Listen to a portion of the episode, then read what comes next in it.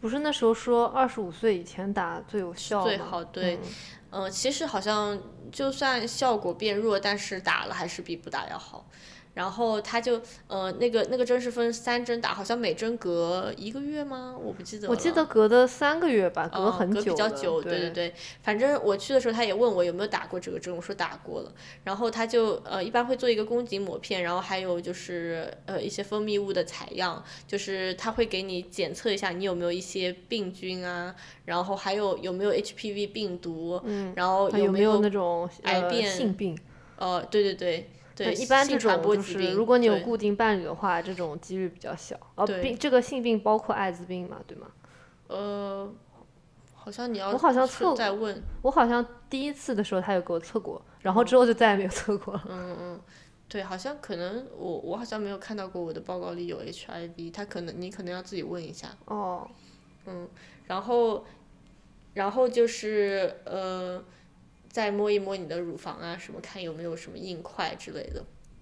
然后我上次去的时候，呃，我跟他说大概说一下我的家族病史的情况，然后我就问他我可不可以做一个癌症筛查，就是呃乳腺筛查。然后他就说了，美国有一个嗯基因筛查，就是看你有没有携带癌症的基因组。然后他那个那个检查其实可以检查到十六种。癌症，然后我大致看了一下，包含了就是卵巢癌啊，嗯，乳腺癌，还有大肠结肠癌，然后还有甚至前列腺癌，就是各种癌症都就那那不错哎，对，还有胃癌，对，它有各种，它其实也是一个公司出的，就是你知道美国东西都是公司研发的，不是说什么公。那这个这个基因检测的准确性高吗？对，它是医学参考的，你想是医生推荐的嘛，所以它不是那种就是像我们做的那种就是玩的那种基因测试，它是嗯。就是因为这些病可能有高致病的基因组，看你有没有这种基因组。如果有的话，你可能是比较危险，但没有也不代表你就不会得嘛。就如果你检测出来的话，你可能需要对更加注意预防。对你可能经常去查一查有没有之类的病源。我觉得那个安吉丽娜·朱莉她可能就是做了这种类似检查，因为她不是嗯发现自己有携带乳腺癌的基因，所以她就把乳房切除了。那她真的是非常未雨绸缪。对对对，嗯，然后。对我，然后我就做了那个测试，然后这个测试其实他说也是大概率保险是包含的，因为只要你有，嗯，你家有相关病史啊，嗯，或者说，嗯，你是比较高危人群的话，他就会帮你包含，就会帮你付这个费用。然后这个可能比较久，我已经我已经大概做了是好几周前了，现在还没有收到结果。他说这个大概需要花一个月到一个半月的时间。才会出结果。嗯，这个倒是不错，我觉得下下次我也可以去试试。但因为我不知道，因为我的家族里面是我奶奶有有过乳腺癌的病史。嗯。但是医生跟我说，乳腺癌如果是妈妈这边的话比较容易遗传，但如果是爸爸这边的话，可能没有那么危险。嗯，但怎么说呢？就是 我的医生当时我跟他说了之后，他就他就非常。非常有策略的跟我说，这个保为了保险包含呢，你要么就是家里有一个人是四十岁之前检测出来有乳腺癌，要么就是同一边就是都是父母这边都是父亲这边或都是母亲这边有两个人测出同一种癌症。呵，这个这个这个条件还挺难满足的。对他就是说这样子的话，你就是非常高危的人群，所以保险就会包含这个费用。然后我说哦，可是我没有哎。然后他就说，可是你可以这样填啊。而且他们也没有办法去查证，因为他不查证。而且其实，而且我们的我们的家就是我们的 family 都在国内，他们也去。不知道从哪里查。对，但其实美国他，我觉得美国社会一个文化我比较喜欢的就是他非常相信，嗯，就是说的，就是他就是他对每个人都有非常足够的信任，就包括你可以从那种就是各种公司的退货退货条款，就是像什么三十天无理由退货啊，十四天都是很多很普遍的，就是感觉这个整个社会的信对个体的信任是非常高的，而且也很少有人会就是呃专门去利用这些钻空子，所以我觉得就是在这样一个上面建立起来的这样一个呃制度，然后我因为医生其实他肯定也是希望可以去。Charge 就是保险公司这笔钱，所以对他们来说也是有好处的。而且我觉得他也是从医患者的角度去考虑，他也不希望患者自己出很多钱来付这个可能对他们很有帮助的一个检测。确实，好的，下次我也这么说。对啊，就所以那他可以检测什么糖尿病之类的吗？没有哦，他只是癌症。对，就是癌症筛筛查，嗯。对，这就是我们大概的妇科体检的。对，我觉得妇科体检，我我跟你的经历差不多。我就是我一直都是去同一个 OBGYN 那里，我觉得他非常好。虽然就是大家可能觉得，如果说妇科医生是个男性的话，可能会觉得心理上有点不舒服。但因为我那个医生他是个老爷爷，就他给人一种非常。值得信赖的感觉，嗯然后每次因为在做切片的时候，他会有一些不适嘛，嗯，就他会尽量的就跟你聊一些无关紧要的话题，然后让你分散一下注意力，所以我觉得我还挺推荐我的妇科医生的。哎，对，说到这个，我之前有看到一个文章，还不是听到一个播客，就是有说。嗯，很多女孩子在国内做妇科体检的时候，感觉受到一些不太尊重的对待，不是侵犯，就是不太被尊重的对待。比方说，她觉得有点不适啊，就说哦痛啊，然后医生就说啊都已经是都有过性行为了，还痛什么？就是这样子，对对对，那很不就很不尊重，很令人不适。我觉得就是刚刚说到就是私密性这一点，在妇科体检的时候有可以。尤其体现得出，因为我就我妈跟我说，她在国内，她比如说去看那些妇科，就是也是的，就是医生的大门并不会关上，就是你在问问诊一个病人的时候，门外的坐着候诊的人全都能听到你的病症。所以我觉得像妇科这种比较私密的，就比如说有的时候你有一些比较私密的症状难以启齿，就在国内就就就令更令人不适了吧？确实。我觉得这个确实是需要比较需要改进的地方吧，但我觉得这也非常困难，因为对国内的这种医疗资源的条件来说，确实没有办法比得上美国的医疗资源。而且国内大家对于比如说像宫颈炎、宫颈癌这种或者宫颈糜烂这种呃病症会有一些偏见和迷思，他们就觉得哇，宫颈糜烂肯定是因为这个人私生活很不检点什么，但其实。一个没有性生活的人也可能会宫颈糜烂，但其实宫颈糜烂已经不是一个病了，就是宫颈糜烂是一个正常的生理现象。哦，其实它不应该是一个病，就是女人一生都会糜烂一下，是不是？不是，就它。不应该叫做糜烂，就是其实它就是一个正常的生理现象。误导。对，而且很多就是没有医德的一些乱七八糟医院，他可能会用这个来骗一些涉世未深的女孩子，来花很多的钱来进行所谓的治疗。就是这些，就建议大家去看什么第六六层楼，是不是？不是第六诊室或啥的，叫。嗯，对，我听过他的博客。对他们有有公众号，还有播客。等一下，稍微看看到底是叫什么名字，然后我们我们在我们的那个嗯，想介简介里写出来。我记得是六层楼，因为他上的播客我都听过了一遍。是啊，就就是建议大家去看看这个科普吧，就是不要再被这些无良的医生给欺骗了。嗯，而且我觉得大家如果在国内去看妇科疾病的时候，不要惧怕把医生的门给关上。就是如果你觉得这件事情你，嗯。很私密，你不想在大家面前说出来的话，你就不要在大家面前说出来，你就单独跟医生说，没有什么好。对，对，特对，就特别是我觉得国内的性教育还是比较缺失的，然后特别是女孩子，因为呃生理构造的不同，很容易就是感染啊，或者说伤害自己，所以还是要注意保护好自己的身心健康。然后我们可以说说一些专科医生吧。对，就像我们刚刚说的那些，像年度体检、牙医和妇科，呃，体检都是属于呃 general practice，然后接下去有有一些，比如说你觉得身体上有有哪个部位不舒服，比如说你有肠胃不舒服，或者说你有哮喘、过敏这些疾病的话，你就要去看专科医生。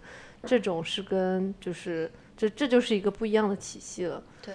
就你你平时去，如果你想看专科医生，你都是怎么预约呢？像我的话，我就是只就在一个 app 上面，就是直接预约，就是他会，它有很多很就是很细的分类，所以你可以找到你大致的病症对应的类门类，然后他就会给你推荐相应的医生。对。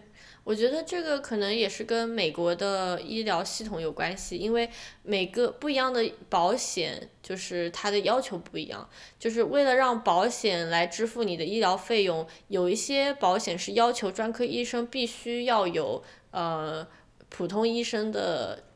Referral 就是所谓 referral，就是说我大致看了一下你的病，你应该去看，对对对，你对有点像必须要有医生的处方，说你要去看这个门类的医生，你才可以得到保险公司的支付账，就是帮你支付账单，否则的话，呃，如果你自己直接去看，他可能就不会帮你付钱，呃，所以说有时候有一些。保险如果有要求的话，你就必须先去看那个普通医生，再去看专科医生，就比较麻烦。但是如果比较好的保险的话，你可以直接去约专科医生。如果你自己大概自我诊断了一下，比方说你你很明确知道你是胃痛，对吧？或者耳朵有问题、鼻子有问题，那你就直接去看那个专科医生就可以了，就不用进行一个多余的程序。嗯。我我之前我看过的专科就是它不是那种需要 referral 的，我直接在 app 上约的。我之前就看过一个是关于过敏的专科，还有一个是关于哮喘，因为这两个就是这两个就是专科也是比较 closely related。因为我的哮喘是过敏性哮喘，我是比如说我碰到一些猫啊狗啊，然后跟他们有一些亲密接触的时候，就会引发我的过敏，然后我的过敏症状里面有一项是哮喘。所以我先去看的过敏专科，我想知道我的过敏源是什么，然后通过过敏源去针对的，就是去去就是预防或者是避免跟过敏源接触。然后哮喘是因为我我从小就有哮喘，但是在我生长发育的期间就是已经好转了。但是我在来了美国之后，可能环境改变了，然后。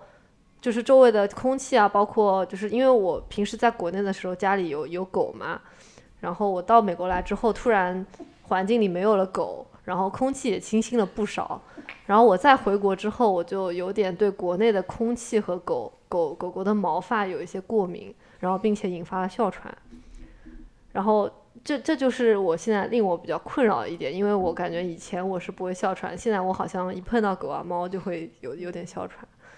所以就是也有一种迷思，就是到底是周围的环境越干净越好，还是稍微有一点细菌比较好？嗯。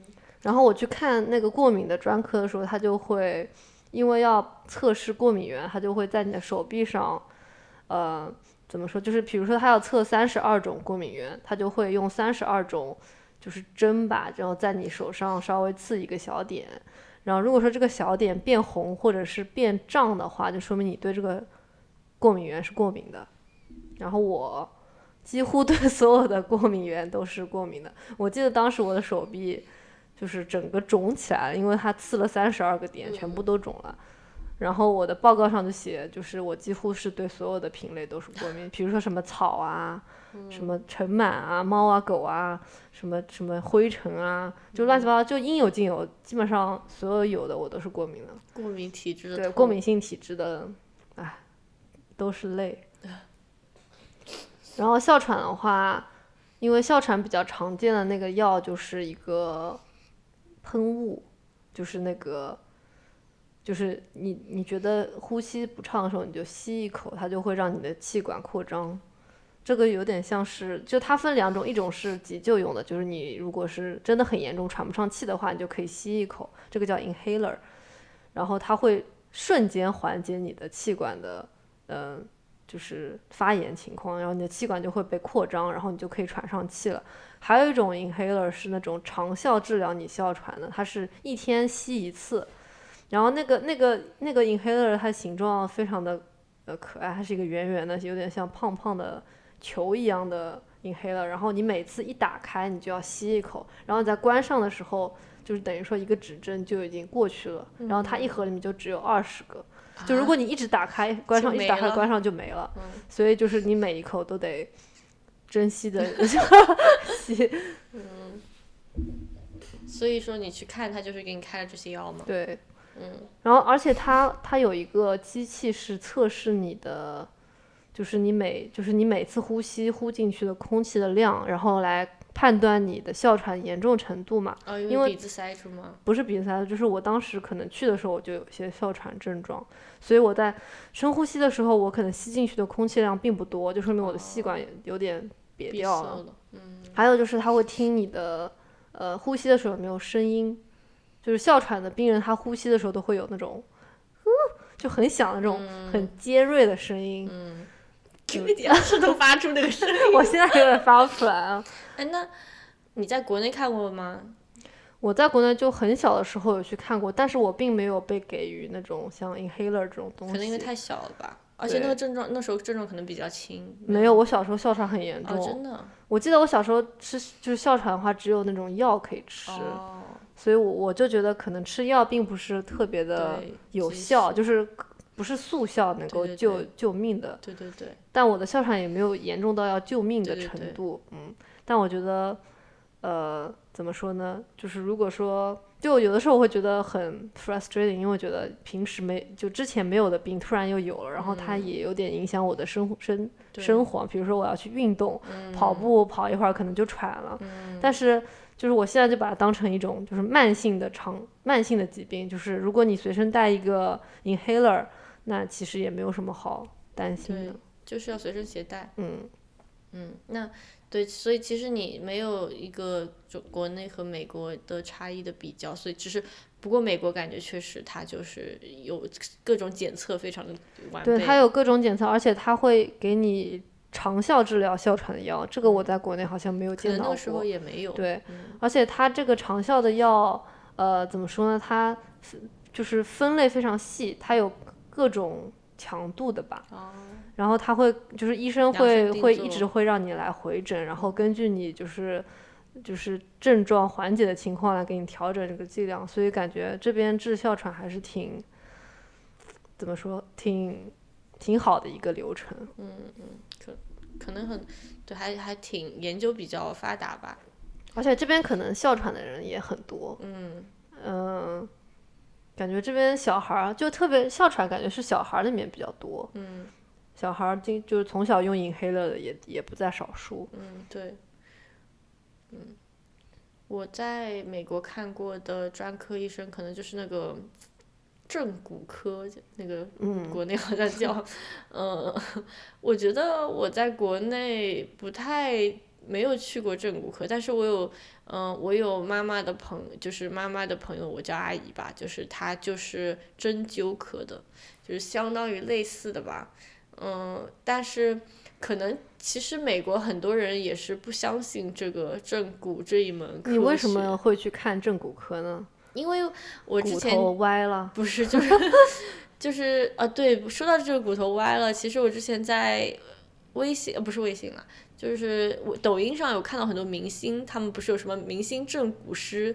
就有点像那些人做的事情，就是说，比方说呃，给你咔咔两下，然后你走路就是给给你纠正走路姿姿势啊，然后给你咔咔两下，就感觉浑身舒爽啊，就有点这种样子。我我为什么会去？是因为我有一段时间做车的时候把腰给闪了一下，然后就一直很痛。你坐车的时候为什么会把腰闪了呢？我这 就是莫名其妙，真的是，我觉得是因为坐车有点久，因为是三个小时的车程，然后我已经坐了嗯可能半程了或者更久了，然后我可能正好动的时候没动好，然后就忽然把腰给别了，然后自从别了之后，那根筋好像就一直抽着，其实我到现在都有点痛，就是一直没有好。然后我就想去正骨那里去看看是怎么回事，而且其实正骨科它里面还有按摩，然后这些都是包含在呃保那个保险保险里对。然后我去了正骨科之后，他是这样，他会给我拍一个 X 光，也是看看我的骨盆啊，就是呃，还有看看就是大概就是骨盆这个位置，他给我拍一个片，他就会说，你看你的颈椎怎么怎么，然后你的嗯腿跟骨骨盆的位置怎么有没有就是歪斜，他看你是不是、呃是不是一个正的位置。是看骨盆前倾吗？还是什么？对，就是有有看有没有前倾啊，或者说有没有左右不不平衡，就是有没有往往哪一边倾斜。然后他就会呃让我经常去，他会给我做正骨，就是像电视上看到那样，就咔咔两下，然后 就真的咔咔的非常的响，然后还会咔咔我的脖子。但是就是虽然当时听着觉得很可怕，因为它咔的非常的响，但是咔完之后就觉得还有点舒服。但虽然说也不知道到底有没有作用了，其实到现在我的腰都没有可好。可是是不是就是跟按摩差不多的功效？不知道，因为按摩的时候他们也不会咔咔你，我也不知道，他就是没有按摩，只有咔咔。咔咔到底是什么原理？怎么会有咔咔两个声音？对，好像就是骨头跟骨头之间有弄动了一下，就是会咔，就好像你按手指啊，它就会咔哦咔一下。关节。对，就是关节。然后他除了就是给你做这个正骨之外，你还可以预约那里的按摩。然后其实那里的按摩就是。跟外就是泰式按摩很相像，就是，然后我觉得还挺舒服的。虽然我觉得那个很治标不治本吧，就是按了舒服一阵子，然后过一阵子又不舒服了，又想按，但是好的就是它是保险可以付钱的，所以呃，比起自己去外面按摩，它那里肯定是便宜很多，所以我还去了一阵子。但后来因为有点远也不方便，我也没没怎么去了。不过这种正骨科在美国就是非常非常的多，随处可见。我觉得也是美国人可能也很喜欢按摩吧。哦，我有个朋友，呃，我们我们有个共同朋友，他不是很喜欢去嗯正骨嘛，然后他说他第一次去的时候，那个医生给了他一套电击治疗的东西。哦，你也有？嗯，它是它是电流，就是嗯，你贴在你的痛的部位，它其实有点也是那种舒缓你的痛感吧。就是我觉得都是一些治标不治本的东西。然后还他还给了我一个垫腰的，就是束腰一样的东西。他就是说，如果我坐着的时候把它穿在腰上的话，它可以给我的腰一些支撑力，就相当于不哦用自己用了。贝贝佳呀，不是背背夹，它就是只只绑在腰上。哦，脂肪腰上。对，相当于给我的腰一些支撑力，你的腰就不那么累。但其实我觉得这个长远来说，我也不知道是不是好的，因为你你要就是久了之后，你可能就离不开它了，对啊，你感觉？还是换一个坐姿，或者换一个好点的椅子比较好。对，所以而且他还有给我那种鞋垫，因为我有一点呃扁平足，然后他给了我一个那种按照我的脚型来定制的嗯鞋垫，就是可以支撑我的足弓。他说这样的话就可以矫正我的扁平足，但是我也没有非常 勤快的穿，嗯你你穿过吗？我穿了几 几次吧，然后就没怎么穿了。我觉得最搞笑的是，因为我身边有很多人他，他们都去正过骨，像你啊，像我们那个朋友，还有我一些同事。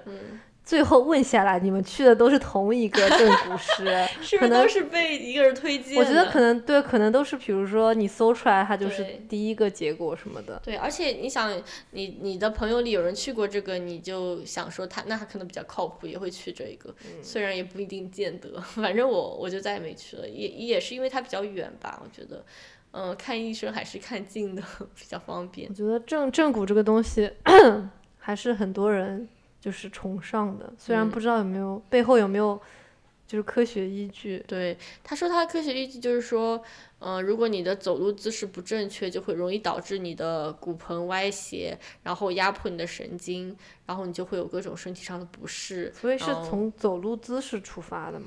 就各种就是坐姿、站姿，还就是说你的姿势不正确之后，导致你的骨头歪斜，然后他就帮你把骨头给正过来，然后一直就日积月累的，天天给你这样正一下，然后你可能就以后就正了，就就不会压迫你的神经。嗯，也有点像那种 PT，就是对附件。对对对。那我觉得我们平时生活当中这么多姿势，肯定，我觉得就我来说没有一个是正正确的 吧。对，就每每次坐的也歪歪斜斜，睡觉也睡得歪的，然后是也也标没咋地准啊，对。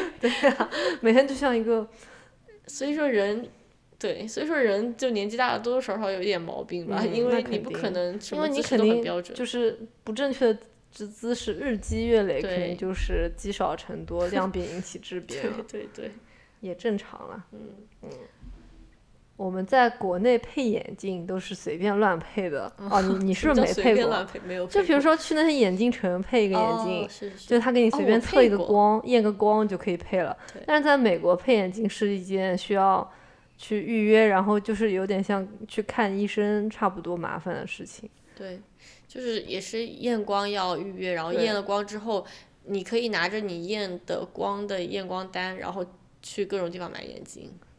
对我，因为疫情期间我回不了国，所以就是在美国配了个眼镜，就是而且他这边验光的话，他需要你提供一年之内的验光证明，那我显然是没有的，所以当时就验了个光，验了光可能就得一百块钱。嗯，呃，就是这是就是保险。Cover 之后的是一百块钱，还挺贵。然后它不仅有就是近视眼镜的验光，还有隐形眼镜的验光，就很神奇的。然后隐形眼镜光就是会更贵一点，对，有的时候保险根本不会 cover。对，我觉得比较神奇的是它的隐形眼镜验光会。嗯，好像会说你的眼球弧度还不是什么的，嗯，所以说就是你可以配到更适合你眼睛的隐形眼镜。它会有很多参数，有一个是因为像那个，如果你的隐隐形眼镜是一般的那种没有颜色的，呃，透明片的话，它会有散光，嗯，然后并且有眼睛的那个叫啥，就八点六、八点七那个那个叫啥是基弧，可能是基弧，还有一个就是你的弧度，嗯。就是那些参数，它都会详细的给到你，然后它会给你，比如说三四副隐形眼镜，然后当场让你试戴。但我觉得这个就有点，因为我觉得戴隐形眼镜不是对我来说不是一件很容易的事情，因为有的人戴习惯了，他可能戴戴脱脱很 很习惯。但是我觉得我眼睛比较敏感，他当场让我试四副，我实在是有点力不从心。不过呃，我我是我的经验就是呃，嗯。你戴过隐形眼镜吗？没有没有，是我对象。就他他是这样的，他是让他带回去。哦。就给他一些让他带回去试。我觉得其实带回去试和在场试都可以。在场试你就可以马上知道哪个你比较适合。带回去的话你就可以也是嘛，就是你想用的时候再试，所以也挺好的。然后嗯对，然后他他给你试的情况也是想要你在那就可以买他的隐形眼镜。确实。嗯。然后隐形眼镜因为比较直接，就是它不需要镜框嘛。然后如果说你是配具体的那种具具象的眼镜，它就是除了镜片之外还要挑镜框。然后我觉得眼镜在美国真的是非常贵了。嗯。就是它的眼镜镜片从厚到薄，它的价格可以天差地别。然后它的镜框就从那种。没有没有牌子的随随便的无名框，到就是那种大牌框也是有很很大的区别在价格上。对，像我们的保险是每年有一副免费的镜框，但是镜片都不是免费的。嗯，那镜框是一定要在特定地方吗？就是也要在 network 里的？肯定是是要在 network 里的店才会是免费，而且它的免费也是有条件的，比如说它不会给你一副 Prada 的镜框说哦这个免费的。然后一般都是，比如说像呃，可能最好的话就是 Ray-Ban 啊这种是免费的。它是不是不是我是？它是不是给你一个最高上限，就是是市售价多少的？对。然后就是我上次用了这个呃保险那个免费的镜框，然后加上我配的眼镜，就是一共算下来也要有二二百五十刀，所以还是很贵的。而且我用的镜片，因为我近视度数并不深。才二百多度嘛，所以我的镜片用的不是最好那种，不是最薄的，也要二百五十刀，所以可想而知，挺贵的，嗯，都是奢侈品。对，然后在美国还很流行做那种呃激激光手术，近视激光手术，虽然我没有做过，但是我有一些同学有一些经验，就是他好像是花了四千刀吧做了一个激光，对，但是他患上了干眼症。哦，真的吗？是因为这个激光吗？对，哦。然后他说他好像要不得不再去做一次手术来缓解他的干眼症，所以我觉得这个眼镜的手术还是，就是你做之前还是要多做一些 research，可能你就会被劝退了。对，嗯，可能很这个后遗症也是有的吧。对，因为就是眼镜。不过这个概率是不是不大呢？嗯，不，也不能这么说，因为你。做激光手术的话，等于是在你角膜上画一道口子，你知道在角膜上画了口子之后，它是不会，它它虽然可以闭合，但它不会好。哦，所以说这个伤口是永远存在的。的对，而且近视近就是激光手术就存在时间并不长嘛，所以就说第一批做这个手术的人还没有老，所以你并并不知道他们老了之后会到底会怎么样。确实，对，所以还是虽然说就是成功率很高，但是还是谨慎吧。嗯，大家多做一下研究嗯再做决定。就是关于就是 COVID，就是因为最近也是特殊时期嘛，疫情期间大家肯定多多少少都去做过那个核酸检测。我都不知道做过多少次了，已经。嗯，你你能跟国内的比吗？确实，我觉得就是我好像做过两种吧，一种是快速测试，一种是 PCR，那个那个可能就是核核酸。酸对，我可能做过有六七次。嗯，可能都有十次了吧。嗯，因为因为有我们之前还比较谨慎，就是出去玩一下回来都会测一下。嗯然后，嗯、之前要回办公室，我也有测一下。不过在美国，基本上所有的就是所有的城市吧，都有免费测的地方，而且你甚至不需要带你的保险卡，这些都是如果有保险的人，可能保险会帮你付，然后没有保险的人，政府都是免费帮你测。然后你可以同时测这个快速的和 PCR，其实它测的方法是一样的，都是嗯从鼻孔里那个捅一下，但是 PCR 它测的是核酸，就是看你看你核酸是不是阳性，然后其实核酸阳性，嗯，你可能不一定是发病期，就是你以前得过它和那个阳核酸也会阳很久，他说可能九十天内都是有可能的。然后那个快速测试的话，它就是你一般只有在发病期才测得出，而且它的准确率也没有那么高，好像。对，而且这边测测 COVID 的甚至不需要预约，你只要对直接去就可了直接对测。因为是因为我觉得是因为之前政府出了很多嗯呃优惠政策，就是如果如果你提供这种测试的话，政府肯定会帮每个去那里测试的人付给这个开这个测试点的人钱。哦，是吗？所以就。当时涌现了一大批免费测试点。哦，这些都是民间组织的。对啊，哦，我还以为都是政府在那设的点。没有。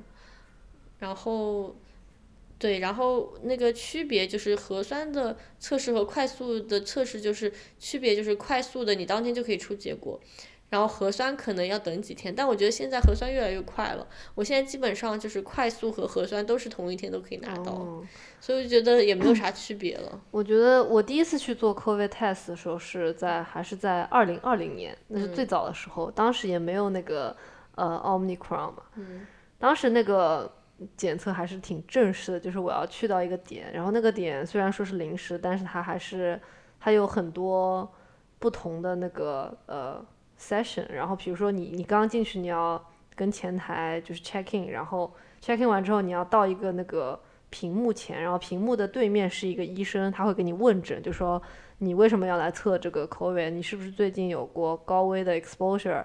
你是不是最近刚刚去哪里旅游过回来？你有没有症状之类的？他会问诊，问完之后他就会给你安排一个护士给你测，就是给你挖挖捅一下鼻子，嗯然后并且你要注册一个 app，然后它它会在上面给你更新你的结果嘛。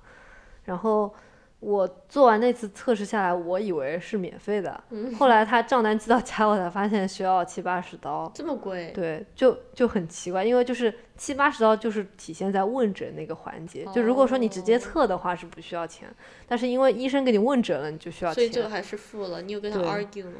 我我跟谁 argue 啊？就是那个医院呢？哦，所以就觉得这也是体现出一些隐隐形隐形那个收费收费，对。对，我觉得，嗯，美国看病就是这样，你不知道最后你会花多少钱。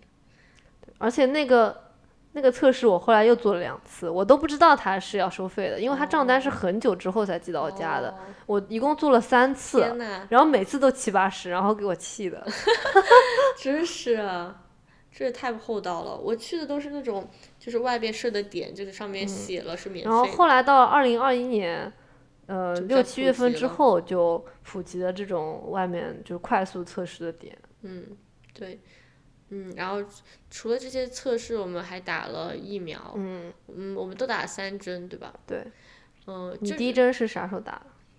去年五月份，呃，四月份，嗯，对，我第一针是去年四月九号，第二针嗯是四月三十号，详细记，第三针是十一月份，嗯，因为都是我们公司组织的。嗯，我是就是去呃这里的那种药房，药房百家大药房，对对对，这里的药房就可以有，因为它会有那种呃，就是医护人员，就就是住住的就住在那儿的，呃，驻扎在那儿，对，驻扎在那儿的。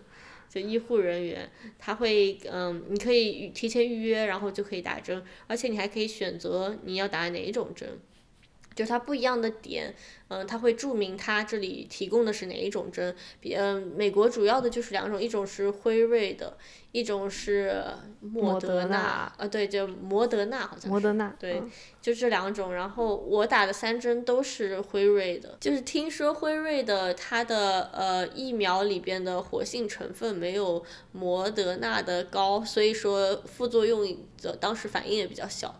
那我打了那个摩德纳的朋友，基本上都是呃副作用当时的反应就比较大。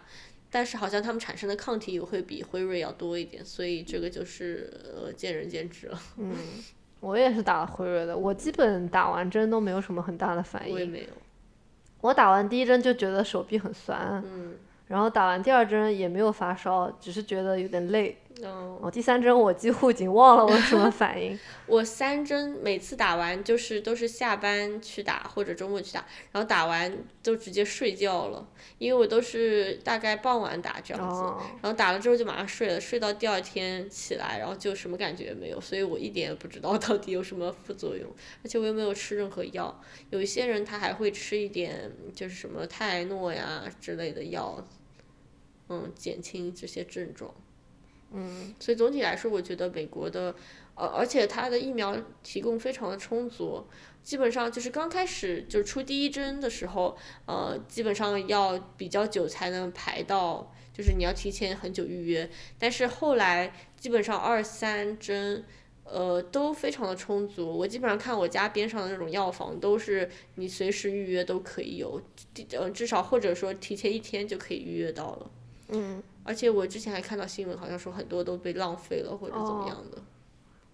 现在已经五十岁以上的人已经可以打第四针了。嗯，对，而且这些都是免费的，就是去去打那如果你没有保险的话，是也可以也是打吗免费的哦，那不错。对，那其实说真的，在北美大家都已经感觉把这个 COVID 抛之脑后了。对啊，那天我在电梯里，就我跟我对象两个人都戴了口罩，然后当时进来另外一个美国人，他也戴着口罩，然后但是电梯里一共有四个人，所以有三个人戴了口罩，另外一个人没戴，然后那个人就说这件事情还是发生在可能去年年底，那个时候。对我来说，我根本没有觉得疫情过去了。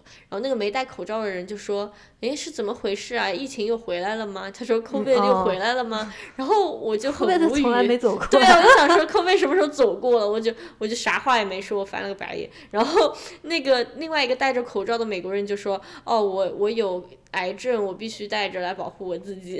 然后当时就气氛一度尴尬。确实，嗯因为疫情前我感觉有一阵子疫情刚开始的时候，也不是疫情，因为我冬天的时候会哮喘嘛，所以嗯我就会想说戴个口罩，这样的话防止那些很冷的、很干燥的空气直接进入我的气管。然后我同事就会很奇怪的看着我，就嗯感觉像我有什么大病。就是疫情前，就是美国人对于戴口罩，就是说你你比如说你快死了或者有绝症才会戴口罩，对，但现在其实大家都已经习习惯了。嗯，我觉得这样挺好的，至少至少改变了人们感觉美国人对口罩有一种污名化。是。嗯，至少改变了这个症现状。不过这也就是为什么当时实行就是口罩令这么困难，就是被很多人抵制。就是我觉得是因为美国人对这种戴口罩有一种嗯污名化，而且他们其实说戴口罩也没有好好的戴了，就是就经常什么鼻孔露在外边。对，有人就是把他的高领 给给给给，就是怎么说，就盖住鼻子，就对就像口罩了，或者是也没有盖住鼻只盖住子，嘴巴。对，我觉得那是因为当时 CDC 的 guidance，他就说。face covering，他根本没有说是要 medical mask，也没说要什么规格的。没有，对他只是说只要把你的口鼻盖住就可以。所以当时很多人用什么丝巾啊，或者说用一个围巾啊，用那种一块棉布，就是他们会自己。当时我记印象非常深刻，就是疫情刚开始的时候，美国人很多人自制口罩，就是在家里用那种。布料。对，没布料，不是，就是在家里用布自己的布料，什么棉被啊之类的，就是做了很多这种口罩，嗯，然后就就带自己做的口罩，然后我就想说，这个完全没有任何防护，对，没有任何作用，对，反正就挺迷的。然后现在根本就是在街上完全没有任何人戴口罩，然后我们现在都是在公司。办公室上班嘛，我一周去一次，然后在办公室里根也根本见不到什么人戴口罩。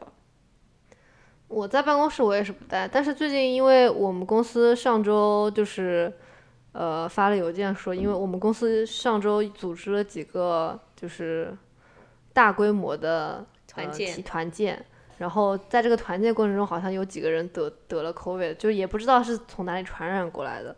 所以就是公司就发了邮件，就说最近大家在公司，就在公司也可以戴口罩。我就看到我们有几个华人还是有在自己工位上戴口罩，那基本上就白人他们都已经没有对，而且我觉得他们也是对呃新冠没有那么觉得不是那么大回事吧，因为很多都是无症状的，而且很多人得过了也根本不觉得有很严重的症状。嗯，甚至有些人得过了，可能都没有什么感觉，所以说就他们就不是那么的重视。嗯，可能得过之后就看淡了吧。对，关键是太多人得了，而且看到身边的人得也没有什么问题。我觉得可能没有一些比较健康年轻人，没有基础病呢，可能真的得了也不是什么很严重的事情吧。嗯，我们有一个朋友最近就是感冒的很严重。嗯。但他呢，就是去测了三四次 COVID，就死活测不出来是阴 阳性，就看感觉他这个感冒的病毒还挺强的，还厉害。对，之前我就说，我之前有一段时间不是感冒了吗？然后我跟朋友在聊我的感冒，他就说你这个感冒比我另外一个朋友得 COVID 还要厉害，因为他那个得 COVID 的朋友。什么感冒症状都没有，只是失去了味觉和嗅觉一段时间，然后后来就回来了。然后，然后我说我我感冒还流鼻涕、打喷嚏，就鼻子又不堵塞，头又很痛，然后就一整个很难受。他说他说还 COVID 还没有感冒难受。嗯，这个大家症状肯定都是因人而异，而且我觉得那些测试也不一定准吧。嗯，确实。而且对这种 omicron omicron 好像是真的准确率特别低。哦，是吗？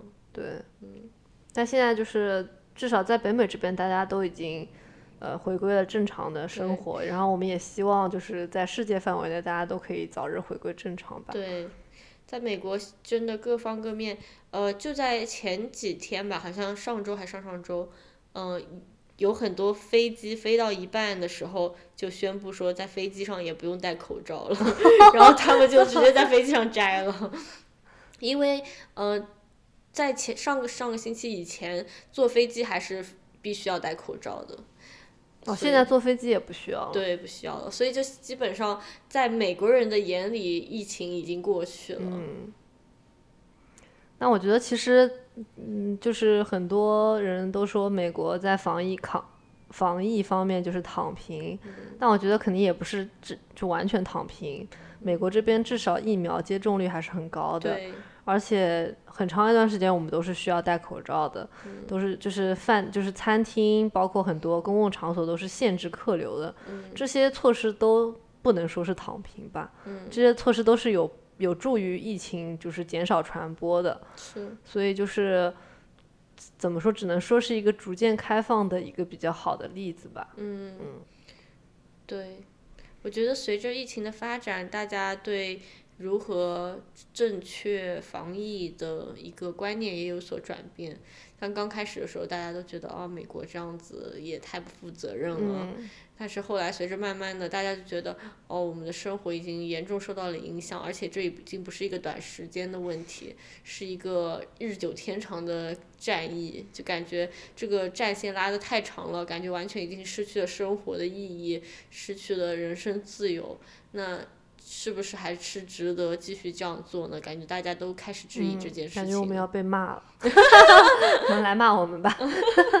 对，嗯。反正就是觉得，我刚刚想说什么也忘了。那最近不是有很多音乐节嘛？嗯。就感觉大家。Coachella。对对，Coachella，然后今年夏天也有，呃，Lollapalooza 在芝加哥。虽然去年也有，但去年大家还是得戴口罩，今年就已经不需要了。对。感觉之前 Coachella，我觉得。我的朋友圈就是非常的热闹，感觉都是呃国内的朋友更加的狂热，就是要发就是呃云 Coachella，因为就感觉很多人都觉得非常的魔幻，因为在地球的另一边，就是在上海大家都就是足不能足不能出户，然后在另一边有这么多疯狂的人在那里疯狂的开派对，然后就挺魔幻的。嗯，魔幻的二零二二。对。就本来觉得二零二零年已经够魔幻了，没想到，可能，对吧？不知道这个魔幻会持续多久。所以今天说了很多关于美国的医疗体系啊，然后我们看病的一些经历。嗯，其实我觉得我我们推荐大家去看一个剧，叫做《成瘾剂量》。嗯，它讲的是一个，其实这个剧可能你会比较呃了，就是比较了解到美国一些医疗。腐败或者说医疗系统的缺陷，医疗系统和呃，就是有点像官商勾结吧，就是嗯一些医医医疗研发背后的商业利益。对，嗯，它是讲一个药物滥用的一个问题，一个特定的一个非常有名的史上有名的案件，所以大家可以去看看。不过这个药现在在美国已经没有了，被禁止了。嗯，对呀，大家可以去看看。我觉得这个，我觉得这个剧，我觉得这个剧最令我震惊的就是他们为了，就是让这个药的销量更好，就是所付出的手段，就是甚至是一些完全不道德的手段，让我非常震惊。就是万恶的资本主义吧，就是为了赚钱不择手段的一个例子，就是完全置人命于不顾。那我觉得像这种例子肯定不是第一个。也肯定不是最后一个，肯定现在很很多，肯定我们很多现在在使用的市面上的药物也有这些问题，而我们却不知道。对，对，所以我就是觉得这个系统就是有一点问题吧。虽然说我觉得国内之前也有人诟病，就是说，呃，医生为了赚钱啊，就推荐一些比较贵的药，或者说。但我觉得可能这个问题也不知道是不是全球性的，就是可能比较难以解决吧。毕竟药它是一个非常特殊的嗯商品，它也是，毕竟它的研发非常的消耗金钱、人力、时间、精力，但是同时它又是一个关乎于很多人性命的这样一个东西，所以当它又涉及到利益。又涉及到一些道德，嗯，人伦，就它就变成一个非常复杂的商品。嗯，而且特别是，呃，啊，没了，不说了，不说了。嗯，对，说到这个，我我又想起我看的另外一个纪录片，嗯，它的英文名字就叫《Doctor Death》，就是，嗯，但我不知道中文名字叫什么，《死亡医生》，反正就是讲了一个美国。医生他是如何不负责任，然后没有医德，不过至今都是谜，就是他到底是真的不会看病，不会手术，还是说他故意就是做手术？他就是他这个医生自己一个人就做失败了四十多个多台手术，就就伤害了四十多名患者，有人甚至死在他的手术刀下。有人终身残疾，反正就是也是讲了这么一个，嗯，我觉得也是一个医疗系统的失败吧。就是为什么会有这样一个人，他伤害了不止一两个人，伤害了四十个人才被捉拿归案，就是也是我看了也是非常震惊吧。我就觉得，怪不得他叫 Doctor Death，对，感觉他跟杀人犯的区别也就是一念之间了。对，因为其实就就到现在也是迷，他到底是故意的，还是他真的就是医术不精？嗯，他是照理说他是上了正经的医学院，拿到了执照，行医执照的，但是就是因为一整个医疗系统就是对于不合格医生的制裁的一个就是这样一个制度的缺乏，嗯，就导致了他伤害了不止一两个人，伤害四十个人。哦，就我就觉得这也是非常恐怖的，搞得我现在就是有点害怕去美国看医生。对，特别是做手术，因为大家知道，在美国就是能做手术的医生叫 surgeon 嘛，嗯就是这这种医生他都是特别有威望，而且其实收入是特别高的。然后这个人为什么他一直没有被捉拿归案，也是因为如果他被误判而丢了行医执照的话，这个医院如果被起诉要赔非常多的钱。所以就是我觉得也是一个资本可是医院不怕那些患者起诉吗？就就也也怕，但是可能根本没有赔的那个医生的要多。对，这也是在利益和道德的是之间，所以就是我就觉得这个就美国的这些医疗体系就造成了这些悲剧。感觉美国的医疗体系是保护医生而不是患者，嗯，也也不能这么说，就是对，可能在医患纠纷上比较保护医生。嗯，嗯，对，这个对这我就不是特别了解，确实是就是那些被手术失败的患者，他们被赔的钱确实非常的少，嗯，所以就感觉挺悲剧的，嗯，反正我觉得这是各个方面。这个社会的体系导致了这些问题的出现吧，也有法律层面的，对吧？也有嗯医疗系统的，所以大家可以去看一下，嗯还挺有意思的。嗯，再给大家重复一遍这两部剧，我们 这两部我们推荐的剧，第一部叫呃《成瘾剂量》，英文名是《Dope Sick》，嗯第二部是《Doctor Death》，对吧？嗯，我们会写在我们的简介。对对对。嗯 那这一期我觉得我们聊到这里就差不多了，我们下一期说什么呢？下一期说宠物吗？要不要说宠物？可以啊，我们可以请我们的宠物医生朋友。我们这里有一位非常有威望的对 宠物的 surgeon，对他是 surgeon 吧？对，嗯，就是一位兽医，他已经行医很多年了。他救过无数的小动物，嗯，而且他看各种小动物，他看过鸟，看过他看过马是不是啊？嗯，他在学的时候可能是学过怎么看马吧，但是他在宠物医院是的，应该是没有人把马当宠物哦的吧。确实，然后看过猫，看过狗，看过鸟，看过各种小动物看过狗，狗，嗯对，嗯，对，如果我们能请到他有幸作为嘉宾的话，就可以给大家分享一下他在美国做兽医的一些感想，对和经历，嗯。嗯，好了，那今天大概就聊到这里啦，谢谢大家收听今天的一语双关，欢迎大家点赞、收藏、评论我们的播客。如果有任何问题或者对我们下一期话题有什么想说的，欢迎来信告诉我们。